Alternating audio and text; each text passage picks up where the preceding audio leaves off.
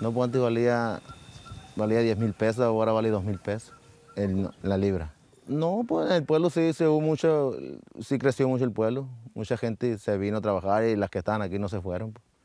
Sí, sí, había más economía, pues la gente no ocupó emigrar por otra parte para irse, pues, por ejemplo, por Culiacán, no se iba. Se quedaba mejor aquí, pues estaba el trabajo bien. pues. Hicieron mucha gente en su casa y eso.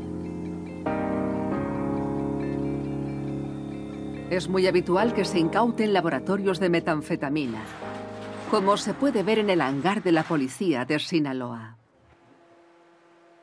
Ahorita, a, raíz del tiempo, sí se han incrementado un poquito más los, los laboratorios, ¿eh?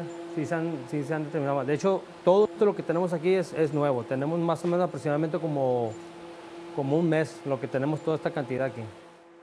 Sin embargo, los laboratorios de fentanilo son más difíciles de encontrar. Son más discretos y menos pestilentes que los de metanfetamina y pueden estar en cualquier casa de pueblo o en cualquier rincón del campo. Los narcotraficantes, con mucha confianza, invitan a periodistas de vez en cuando a visitar uno a cambio de 5.000 dólares.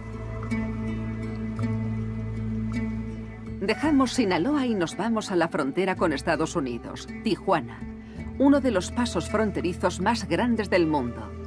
Aquí el fentanilo está por todas partes y sigue su rumbo hacia los Estados Unidos. Podemos ver sus estragos en la calle. Los ocho generaron el reporte y lo reportan inconsciente. Ah, va a ser una sobredosis. ¿A quién tienes de acá del centro? Alan es jefe de equipo en la Cruz Roja. Los domingos suelen ser días de mucho ajetreo para él. ¿Cómo te llamas, hijo? ¿Cómo? Diego. Arturo. ¿Cuántos años tienes, Arturo? Ahora sí lo, lo sentamos, ¿no? Nada más. ¿Va? Son las 4 de la tarde y ya viene de tratar a su séptimo caso de sobredosis durante su jornada. El hombre está aturdido. Cayó, güey. Su amigo, que ha tomado la misma sustancia, está bajo vigilancia. Tranquilo, carnal, ahorita te levantas. Que dicen que es una que cocaína,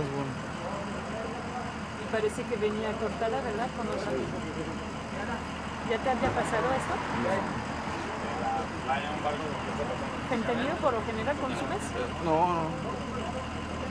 Nada de eso. No sabía que. No, pues. Te vendieron otra, no, no, no, no vendieron o- otra cosa que, que no es eso, pues. Afortunadamente, Alan lleva el antídoto con el que ha salvado a cientos de Ahí va, ¿eh? personas, Lo voy a meter y respiras, inhalas, ¿eh? La naloxona. Una, dos, tres.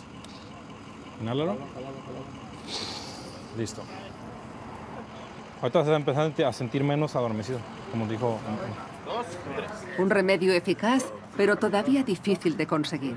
Alan aprovecha para dejarle a los bomberos de la ciudad algunas dosis. Este nomás se le cayó la tapa, te la voy a regalar también, güey. Toma, te voy a dar de estos dos. ¿Vale? Para quedarme yo con una, güey. Ahorita las cambio. Ah, pues esa. Eh, sí, yo le llamaba que eran tres epidemias cuando estuvimos con el COVID, eh, que eran bastantes casos, todo el, día eran casos de COVID. Teníamos aparte la, la epidemia de fentanilo, heroína, sobredosis, y aunado a eso, pues los conflictos por, por la misma droga, ¿no? El paciente con herida por proyectil de arma de fuego, que casi casi están a la par todo el tiempo.